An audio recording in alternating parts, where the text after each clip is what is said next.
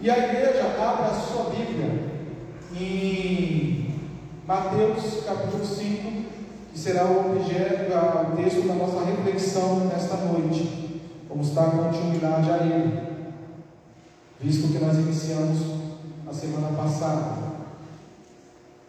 Nós estamos numa nova série de mensagens, como os irmãos sabem, que perdurará não somente nesse mês de agosto, para falarmos um pouco o nosso propósito de ser igreja. Nós temos um, um propósito que tecnicamente nós às vezes chamamos de teologia pública. Isso é o que embasa de fato a nossa visão.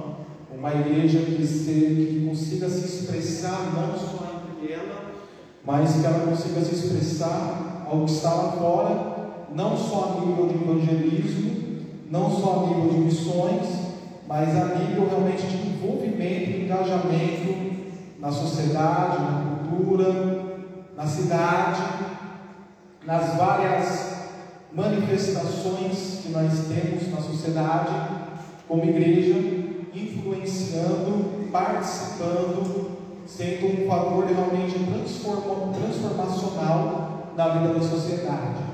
E por nós temos essa proposta de teologia pública, que eu fiz aquela série de estudos sobre o assunto nos domingos de manhã, e é o que nós estamos fazendo ao apresentar essa série de mensagens sobre subserviência, uma, uma missão da igreja.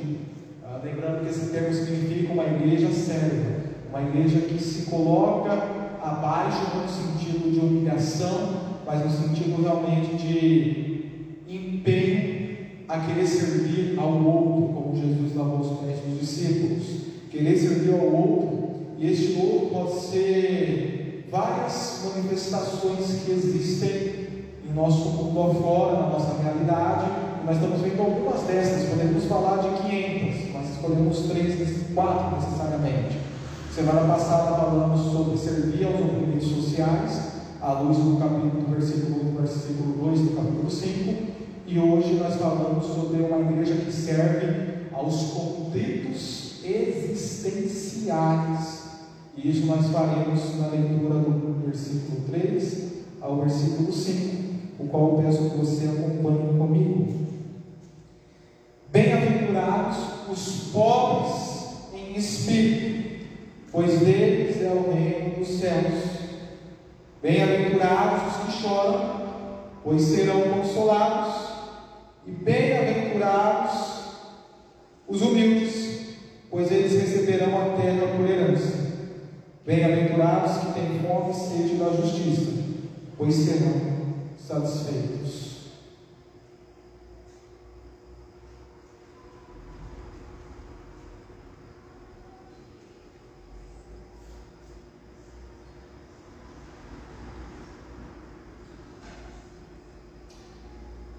Após Jesus ter começado a manifestação, o seu ministério na Galileia, em Cafarnaum, depois de ter mostrado vários cumprimentos proféticos ocorrendo em sua vida, conforme registra Mateus nos primeiros capítulos, do 1 ao 4, e as multidões e os quatro primeiros discípulos veem essa dinâmica de Jesus eles, eles se aproximam de Jesus, e o texto bíblico fala que Jesus se assenta no monte, se direciona diretamente aos discípulos, primeiramente, abre a sua boca e põe a ensiná-los aquilo que nós vamos chamar de sermão da montanha.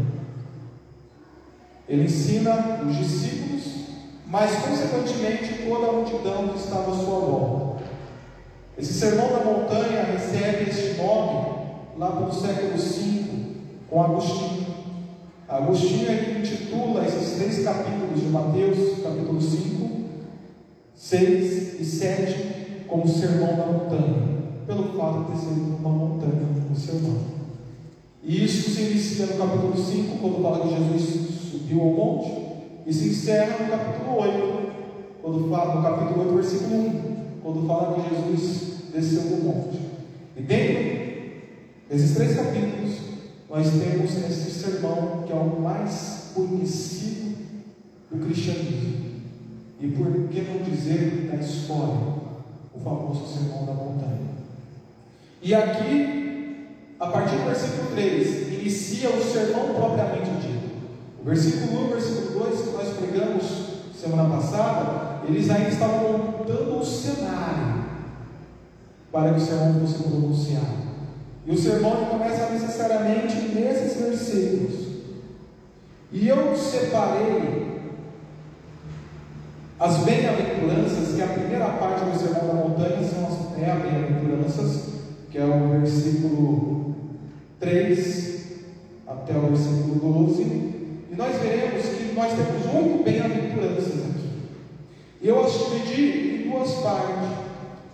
Se, nós temos alguns comentários bíblicos sobre as bem-aventuranças, nós veremos divergentes opiniões sobre a divisão e o significado delas.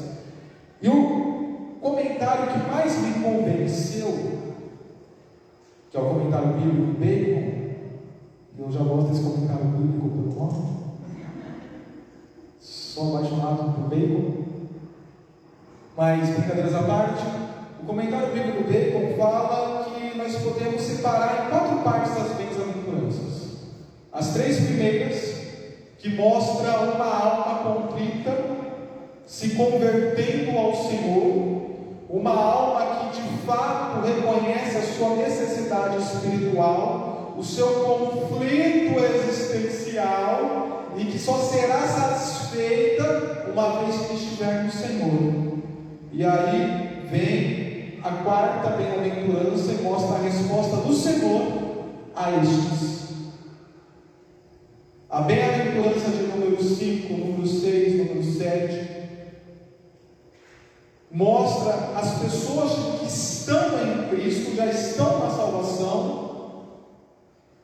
E a bem-aventurança de número 8 mostra a resposta hostil do mundo em relação aos salvos. E hoje nós falaremos das quatro primeiras, ou seja, daqueles que reconhecem a sua necessidade espiritual e estão nesse caminho de conversão ao Senhor, tendo a resposta do Senhor a eles. Eu quero chamar a atenção do irmão ao fato que a bem-aventurança de número 3, de número 1, de número 2 e de número 3, elas têm o mesmo sentido. Nós vemos aqui, quando nós lemos o texto, nós já vemos que esse texto tem um teor poético. Ele é uma poesia. E a poesia hebraica ela tem uma diferença da poesia no nosso mundo ocidental, especialmente brasileiro. A poesia brasileira gosta de trabalhar muito com rima e com métrica. Por exemplo, todo mundo diz que eu sou poeta, eu falei isso para a Todo mundo diz que eu sou poeta, mas poeta não posso ser, pois poeta pensa em tudo, e eu só penso em você. Pode ver que teve uma rima e uma métrica nesta poesia. E a Aisla calou Ou quando eu conheci a Aisla, eu sabia que ela era batizada na presbiteriana, eu falei, minha querida presbiteriana, vem aqui com o seu amado Batista. Enfim, vamos lá. É, agora a poesia hebraica, ela já não trabalha dessa maneira. A poesia hebraica, ela gosta de trabalhar com uma ideia primária e dar um prosseguimento a essa ideia primária de algumas formas.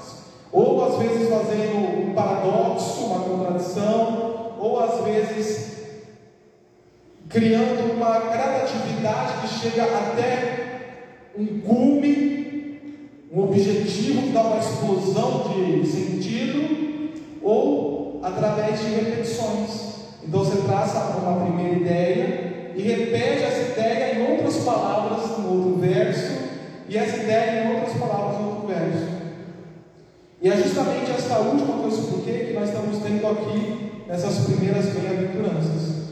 Nós temos uma ideia inicial na primeira bem-aventurança, e a bem-aventurança de número 2 e número 3 tem o mesmo sentido, mas em outras palavras.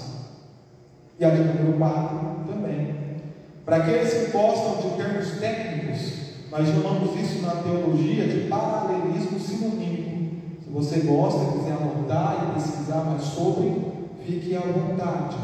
Mas antes de nós continuarmos com a explicação do texto em si, eu quero chamar a atenção, antes até de nós orarmos, o final do versículo 6.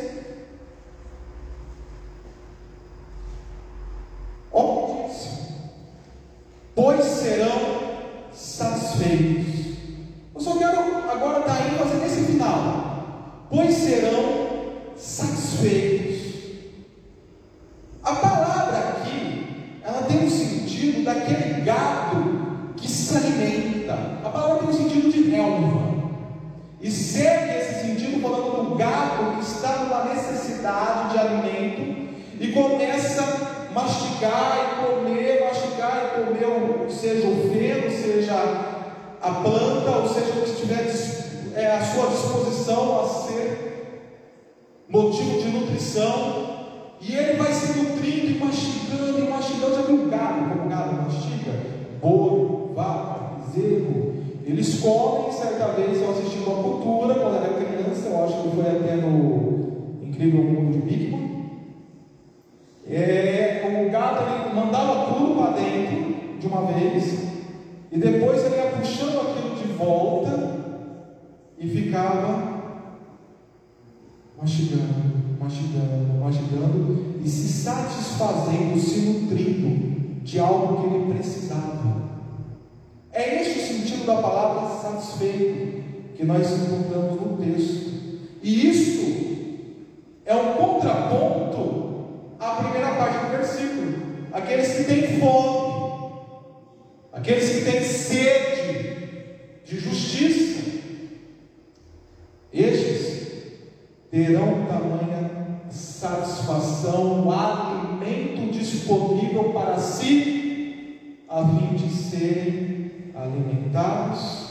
e tranquilizados.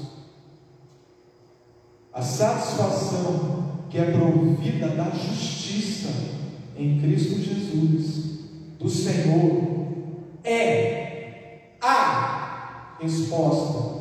Não é uma resposta, é a resposta para a insatisfação existencial contemporânea dos dias de hoje que nós temos visto as pessoas viverem.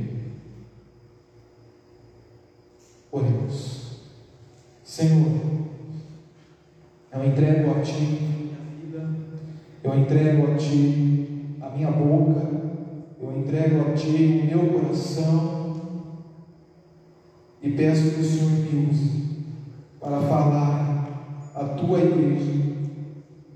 O Senhor faça que eu seja dependente exclusivamente do poder, do trabalhar e do agir do seu Santo Espírito para transmitir o que é necessário ser transmitido nesta noite e que ainda continuará ecoando em outros momentos para aqueles que acompanharão em outras oportunidades através das redes sociais.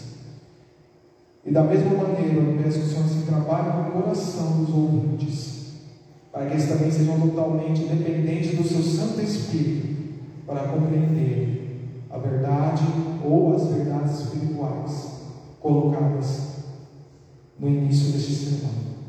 Em nome de Jesus. Amém.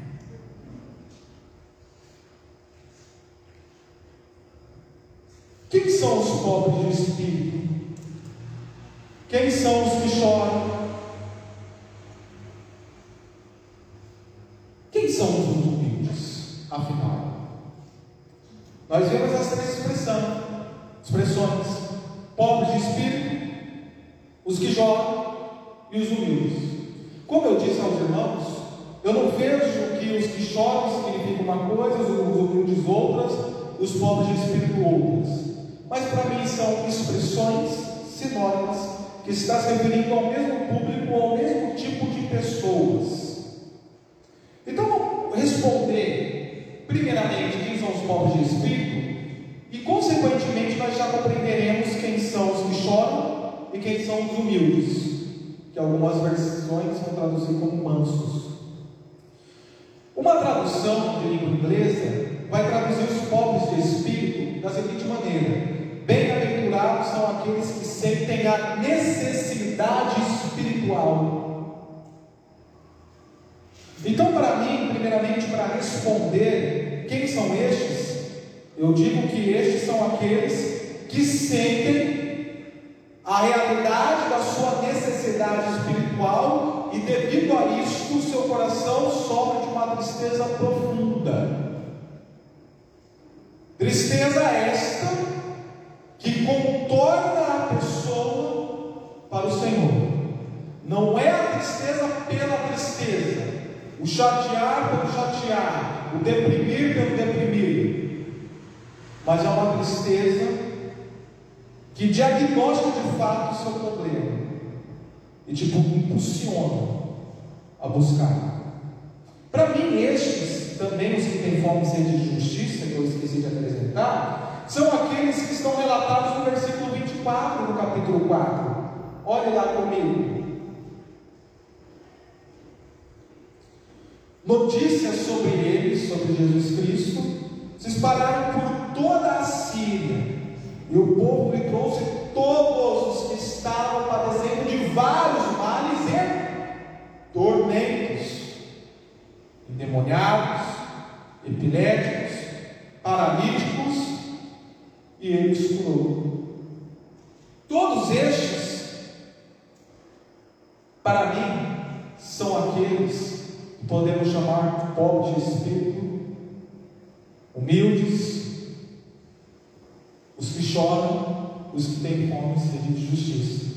Ontem eu escutando um pregador, que inclusive, se não é o meu favorito, é o meu segundo favorito em escutar, ele estava expondo justamente o sermão da montanha. Eu nem fui buscar o Sermão da Montanha, fui lá colocar só o nome dele no podcast para fazer a faxina, para fazer uma faxina perfeita.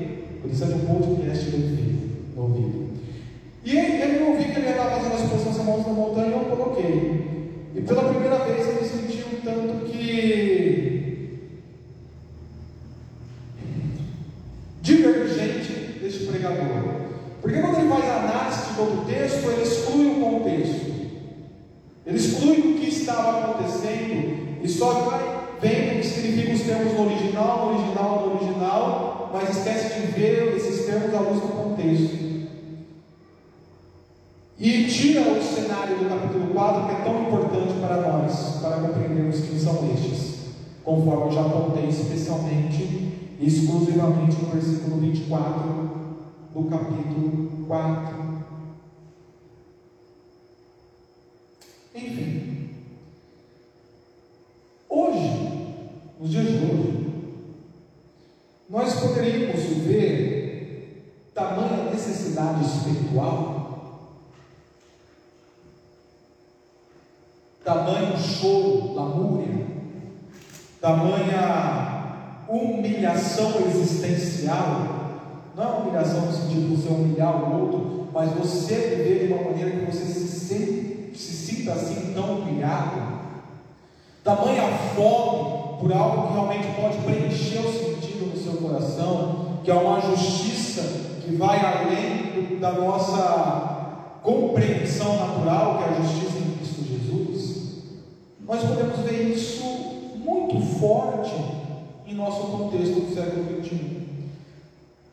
Através de pessoas que sofrem, sofrem um esgotamento constante mental, cansaço mental, traumas da vida, temores, complexos em gerais, opressões, não estou falando opressão espiritual, falando opressão emocional realmente, ansiedade, isolamento, aquelas pessoas que gostam de se isolar, com comportamento de esquiva ou fuga, solidão, desânimo constante, pessimismo, insatisfação, alterações no apetite, sono desregulado. Ah, talvez eu estou aqui diagnosticando vocês sem saberem. Sentimento de incapacidade, ausência de objetivos,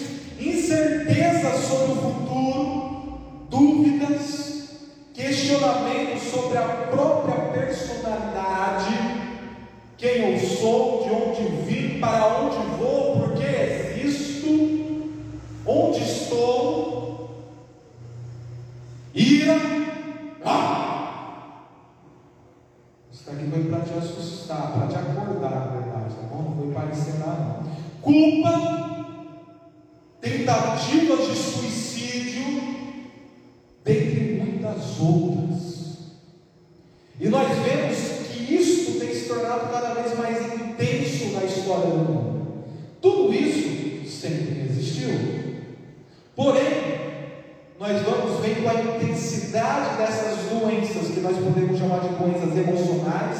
e eu prefiro chamar de conflitos existenciais, sempre intensificar na vida das pessoas.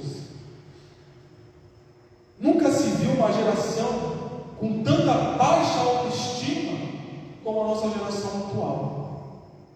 99% das pessoas que eu converso ou que são observadas pelos outros têm um problema de baixa autoestima. Também é uma doença emocional, um conflito existencial que poderíamos acrescentar nessa lista. Ou a pessoa, você conhece uma pessoa, ela tem de três, ela tem um, dentre esses três. Ou ela é extremamente ansiosa, ou ela é depressiva, ou é estressada. Ou tem um excesso do passado, depressão, ou tem o excesso do presente, ira, ou tem o excesso do futuro, ansiedade.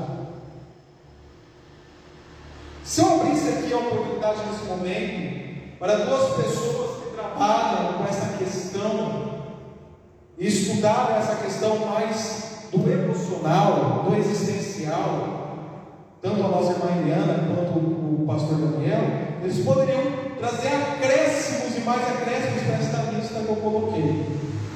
De doenças emocionais e conflitos existenciais, de pessoas que têm passado por essa necessidade espiritual, pobres de espírito, lamuriando, humildes, com fome e sede, porém não têm achado sentido na vida. É por isso então que nós podemos fazer a seguinte afirmação: Muitos são os conflitos existenciais que se encontram intensamente tristes e perturbados interiormente por um determinado motivo. Isto na sua casa, no seu trabalho, na sua escola, na nossa igreja, que talvez seja você mesmo. E qual é a solução para tanto? E eu volto a olhar para o texto bíblico e afirmar aos irmãos que a solução está nas promessas da bem-aventurança. Nós vemos que ela é repetida tão somente oito vezes em seguida no texto bíblico. Uma palavra que é utilizada várias vezes pelo salmista no Antigo Testamento. Bem-aventurado aquele que é, ou aquele que tem. A bem-aventurança ela pode ser traduzida como felicidade, porque é justamente o sentido dessa palavra original: felicidade. Mas não é uma felicidade pela felicidade. Os gregos antigos falavam da felicidade como o objetivo último da vida. Fica a alegria que eu preciso conquistar de qualquer maneira. Aqui não é esta palavra, à luz do texto. A palavra aqui é uma felicidade que nos coloca em subordinação a algo ou a alguém para produzir tamanha felicidade, que é o próprio reino de Deus que está sendo agora anunciado por Jesus Cristo neste sermão chamado Sermão do Monte. O Sermão do Monte nada mais é do que o estabelecimento do reino de Deus, do, do que significa o reino de Deus, do conteúdo do reino, da cultura do reino. E ao entender, desenvolver toda essa cultura do reino que está começando a ser agora ensinada por Jesus, já tinha começado a ser ministrado no capítulo 4, agora está sendo ensinado por Jesus. É o envolvimento com esta cultura do reino que de fato eu atraio a verdadeira felicidade, que não é pela felicidade em si, mas é pelo Senhor. Pode ficar tranquilo, querido. Não deu, não deu. Ah, vai dar sim. Tem essa de não deu, não. É, que é, é, é estar submetido ao Senhor. Então, não é feliz os que choram pelo fato de chorar. Não é feliz os pobres de espírito pelo fato da necessidade espiritual, os humildes pelo fato da humildade. Mas é o que isto vai produzir na vida destes. E se isso não produzir nada, não há felicidade. A felicidade ou a aventurança está no fato daquilo que é produzido, que é sempre o cumprimento que Jesus coloca após. Por exemplo, bem-aventurado os pobres de espírito, pois é o reino de Deus. É o que vem abençoá-los que faz a bem-aventurança se tornar notória. Então, a solução que o texto traz a estes que têm a necessidade espiritual é justamente as bênçãos das bens-aventuranças, que é o reino dos céus, que é o consolo. A palavra consolo aqui tem um sentido, um duplo sentido. Primeiro, chamar ao lado de. Segundo, ser movido por compaixão. Então, esse consolo que vem da parte de Cristo a nós é que leva o coração do Senhor a se compadecer por esses que têm necessidade espiritual e se aproximar destes com a devida administração. É a bênção de receber a terra por herança. E aqui a terra por herança pode significar ou ser sinônimo do próprio reino dos céus, é aqueles que serão satisfeitos conforme eu introduzi esta mensagem, que terão um alimento para poder se nutrir existencialmente. Então, por isso que as promessas das bem-aventuranças e os motivos das bem-aventuranças são a solução que o texto traz, com o reino do céu, o consolo, a terra por herança e o tornar-se satisfeito. Com isto em mente, nós traduzimos esta solução do texto para os dias atuais na vida e na manifestação de sermos igrejas da seguinte maneira: a subserviência da líder a maneira da Liber exercer isso que nós chamamos de teologia pública, de missionalidade, aos conflitos existenciais, advém da apresentação das beatitudes, que são as bem-aventuranças, beatitude bem-aventuranças são sinônimos, é a apresentação das beatitudes com a sua esperança futura, a esperança do reino dos céus, da terra por herança céus e nova terra. Apocalipse capítulo 21. Da, da consolação que nos braços do Senhor não haverá mais lágrimas, não haverá mais dor, porque a velha ordem já se passou do ser completamente satisfeito.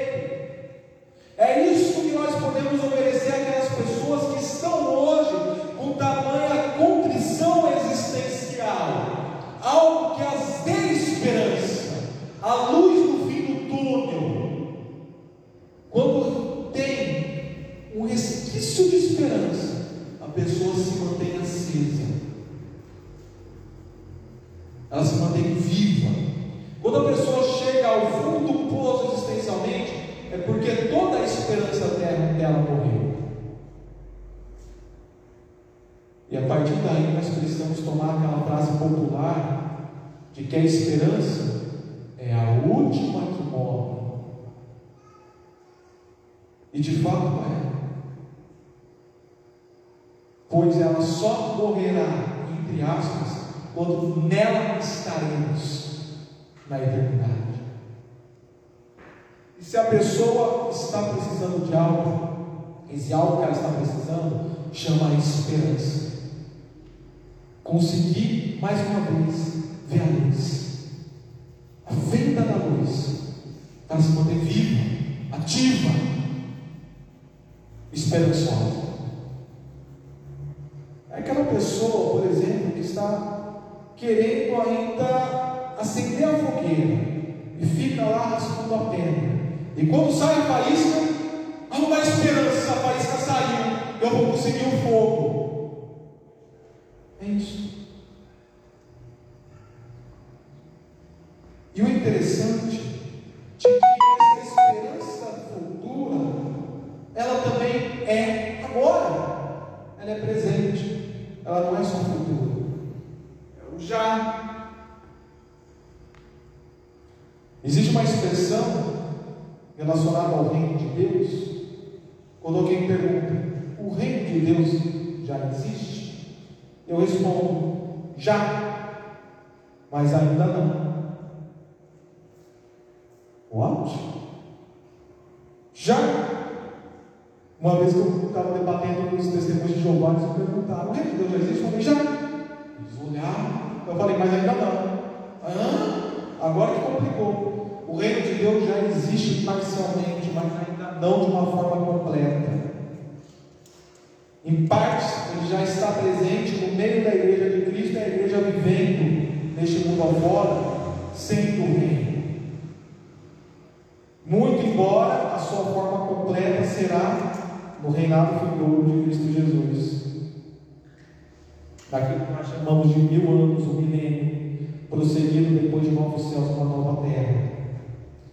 E quando eu me ponho a dialogar e a falar com o Cristo existencial, eu mostro essa esperança do futuro, do completo, porém, já o que ele significa hoje, no parcial, neste momento. Imagina você com dor de cabeça. Você vai para o médico, aquela dor de cabeça forte, forte, forte, forte, fortíssima. Aí você olha para o médico e fala: tem remédio? É o médico tem? Você faz, ufa, é o médico fala, mas eu vou te dar o remédio agora, vou usar o dia agora, e vou só terá efeito daqui uma semana. Você, pelo amor de Deus, vamos dar uma semana com essa dor de cabeça, eu preciso de algo para agora, para começar já a tratar.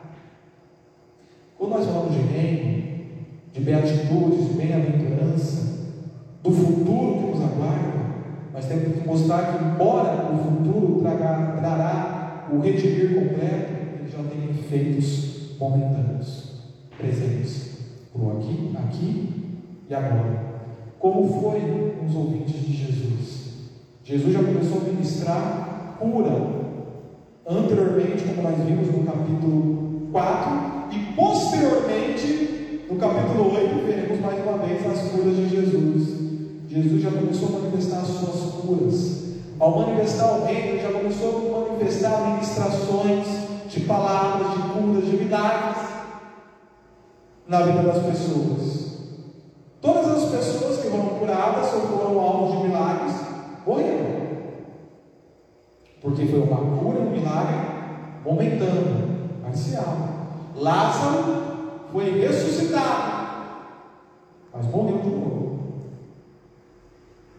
Todavia, essas pessoas que foram almas de Cristo, e se essas de fato foram salvas em Cristo, é bom botar isso, elas estarão naquele grande dia, onde serão curadas completamente, não haverá mais morte. Porque o reino tem promessas para agora e para a eternidade, para agora parciais e para a eternidade plenas. E é isso que as pessoas que estão conflituosas existencialmente precisam ser ministradas. Pastor, esta é a implicação. E qual seria a nossa aplicação em cima disso?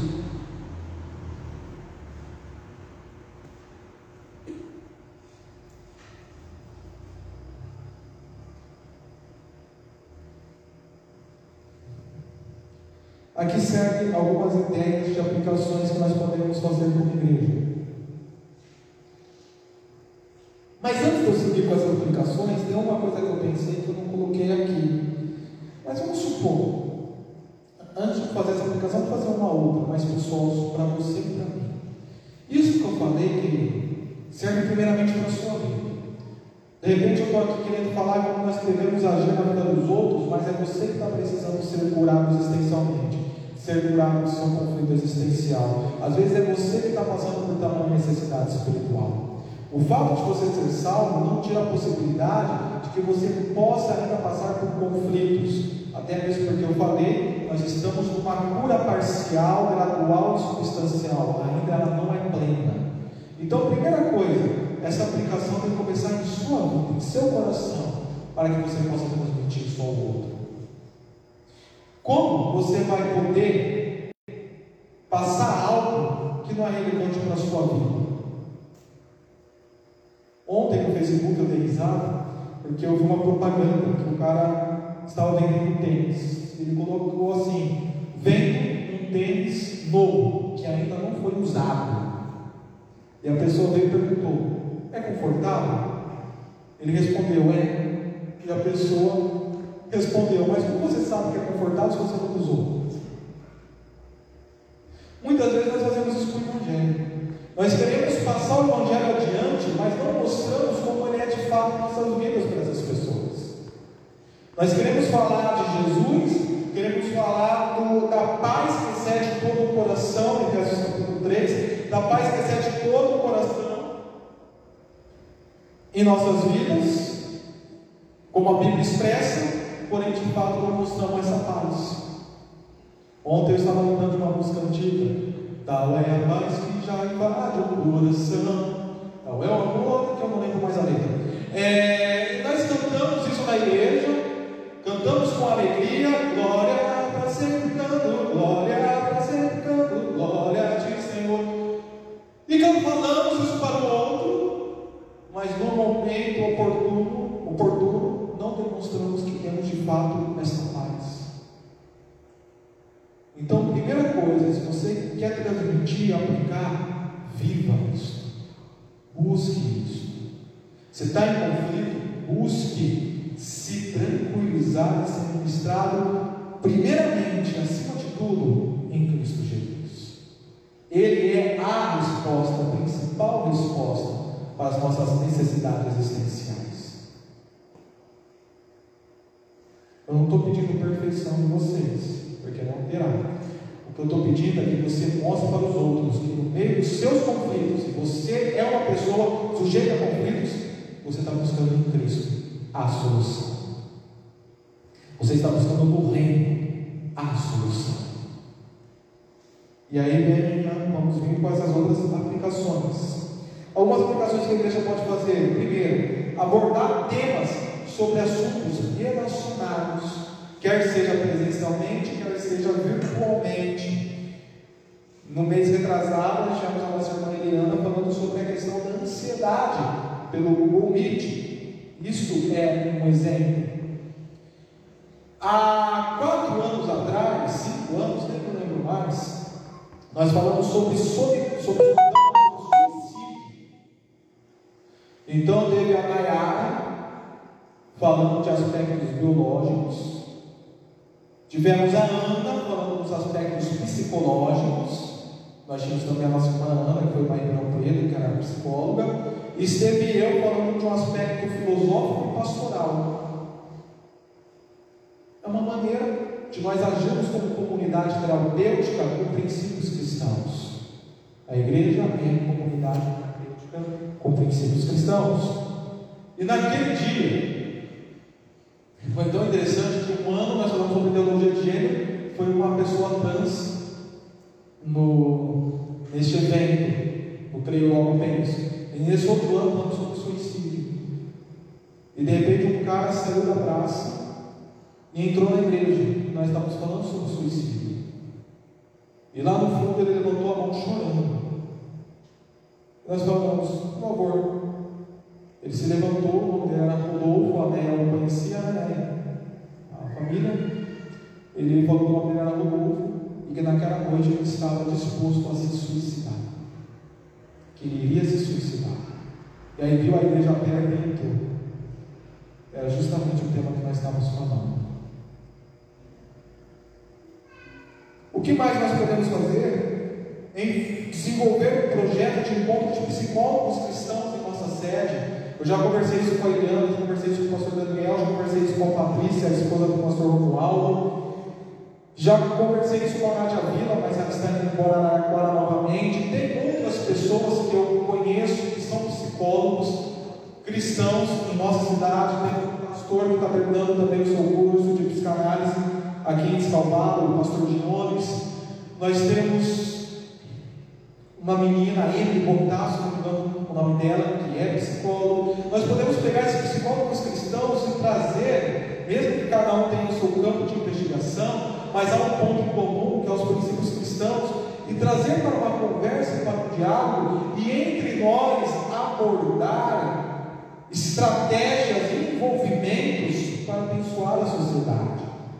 O que mais nós podemos fazer? Exercer, exercer o que diz esses textos bíblicos. Vamos lá, Eliana, Colossenses 3,16, achando leia, por gentileza. Versículo 16. É, eu vou pedir para que a Noemi leia 1 Tessalonicenses 4,18 e vou pedir para que o nosso, nosso irmão Zezé abra em Hebreus 10, 25. E conforme vocês abrirem, podem ler o texto. Exercer isso aqui, uns para com os outros.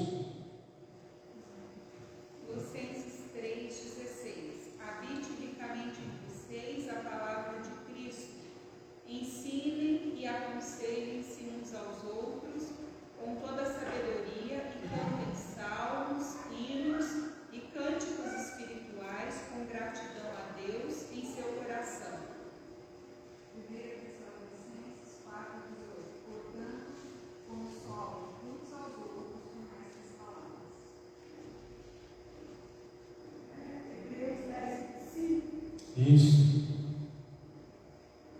Não deixemos de reunirmos como igreja, segundo o costume de alguns, mas protegermos e encorajarmos uns aos outros, ainda mais quando vocês veem que se aproximam do dia.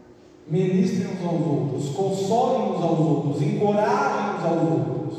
Isso também é exercer vida ao outro. Porque muitas vezes nós queremos ministrar os de fora, mas precisamos ministrar os de dentro para preparar os de dentro para poder ministrar os de fora. Pedro Luz, que é um teólogo e filósofo brasileiro que eu gosto tanto, que também trabalha nessa questão da teologia pública, ele diz o seguinte: uma das maiores efetividades da igreja enquanto teologia pública é ela justamente ministrar internamente nela mesma porque você vai estar curando pessoas, e pessoas curadas ministrarão melhor na sociedade, ministrarão melhor na sociedade, ministrarão melhor fora do momento igreja para os outros. Então, se nós queremos abençoar os outros, precisamos nos abençoar mutuamente para sermos aqui fortalecidos e sair a fim de fortalecer os outros.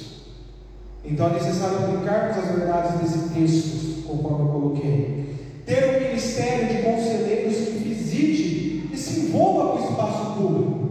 Então, nós podemos ter um ministério de conselheiros, pessoas com dom espiritual próprio, dom da palavra de exortação, dom da palavra da sabedoria, da palavra do conhecimento, conforme mostra Romanos capítulo 12, versículo 8, 1 Coríntios capítulo 2, versículo 8, é o mesmo capítulo, o mesmo versículo, livros diferentes.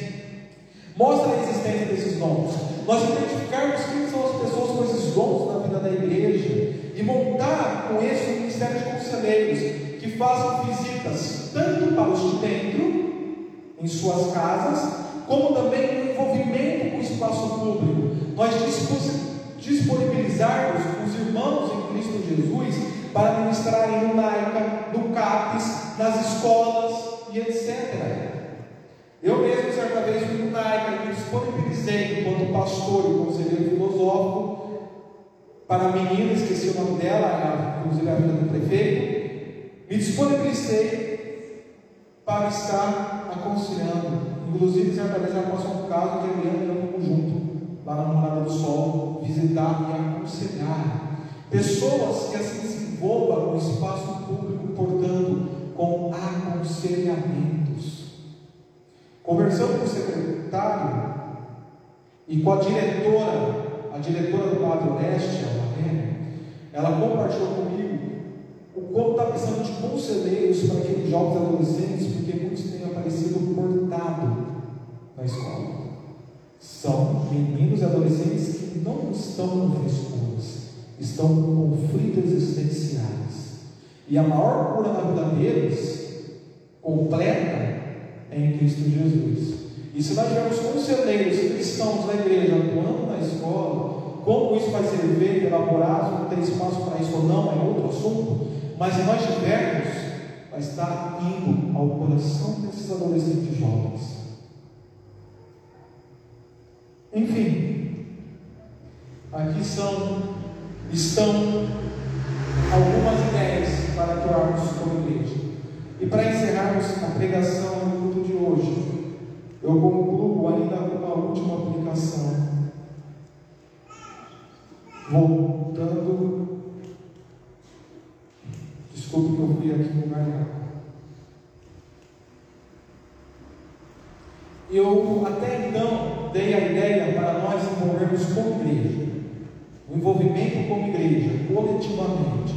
Todavia, o seu chamado também é fazer isso individualmente com as pessoas.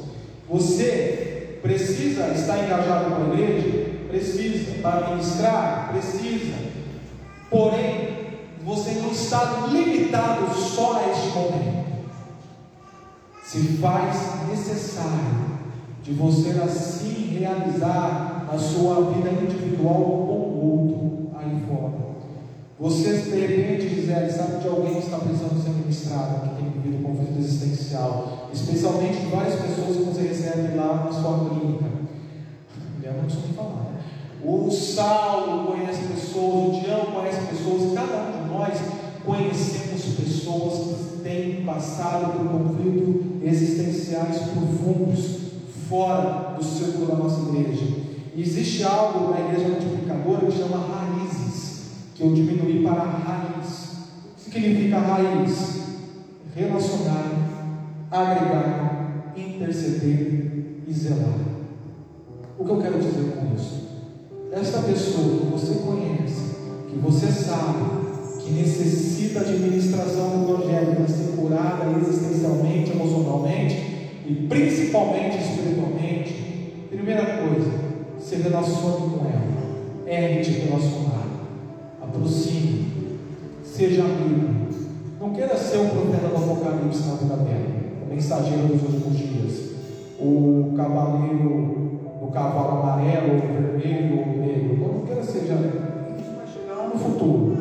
Seja você, enquanto pessoa, seja pessoa na vida do outro, em relacionamento. Crie uma ponte, uma amizade, uma aproximação. Um café da manhã, um café da tarde, um almoço, uma janta, um passeio, uma caminhada. Como for, crie proximidade. Segundo, busque agregá-la nos trabalhos da igreja. Com calma. Não quero pegar a pessoa no pescoço e dizer, ó, vai à igreja e vão te matar. Vamos brincar de coxinha, né, Suzy? Brincar de coxinha, você coxinha assim na igreja. Não é isso. Vai de pouco tentando introduzir a pessoa à igreja. Nossa, vai ter lá o, o Arraia Batista. Vamos lá na, no Arraia Batista, na Chácara da Silvéria, do Suzy, do Zé Renato. Vai ter os GPs. Vamos começar a participar dos GPs? É na casa lá da, da Marli, do Rogério. Vamos lá comigo, tem um tempo de comida tão gostoso, tão bom, vamos juntos. Vai ter alguma atividade, um culto de ações de graças, um culto diferente, temático, coral, com batismo. Vai tentando agregá-la ao corpo de Cristo de uma maneira sábia, perspicaz. Terceiro, e do interceder. Esteja orando pela vida dessa pessoa periodicamente. Ore, interceda. Seja lá no seu momento com Deus, ou seja orando para o outro dela e falando: Eu quero orar por você. agora. Eu aprendi isso muito no movimento Vinha, quando eu estive com eles em alguns lugares, em Bauru, em Barueri e alguns. Eles ensinavam isso. Quando você se relacionar com uma pessoa e seja na fila do banco e ela compartilhar algo, olha para ela e fala: Eu quero orar, eu posso orar por você? Ela vai pensar que você está dizendo: Ah, vou levar o seu pedido lá no grupo de oração quarta-feira. Não, não é isso. Se ela responder assim, você olha para ela e fala: Agora, neste momento, neste lugar, agora aqui na fila do banco, na fila do mercado, na academia, no café da tarde, eu quero orar por você. E leve ela diariamente nas suas orações, no seu quarto. Interceda pela vida dessa pessoa. E o Z de zelar, zele pela vida dela. Insista, persista, não desista. Insista, persista, não desista. Sabe qual é o problema? Nós só insistimos, mas não persistimos e desistimos. É muito comum você ouvir a pessoa falar, ah, eu não vou mais ficar insistindo com aquela pessoa. Aí está o problema, você só está insistindo. Não é só insistir, é persistir e não desistir. Não é só ficar em cima dela o tempo todo, insistência. Mas é persistir ao longo tempo, se for necessário, com calma, com tranquilidade, não desistindo daquela alma, daquela vida. De repente vai chegar um momento que de fato você vai orar e falará. Não adianta jogar pérolas aos porcos. Mas que isso não seja algo rápido, que seja depois de um bom tempo de perseverança.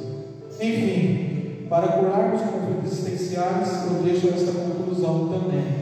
Haja assim na vida de pessoas individualmente, as quais você conhece, como raiz, relacionar, agregar, interceder e zelar nome de Jesus. Amém? Amém?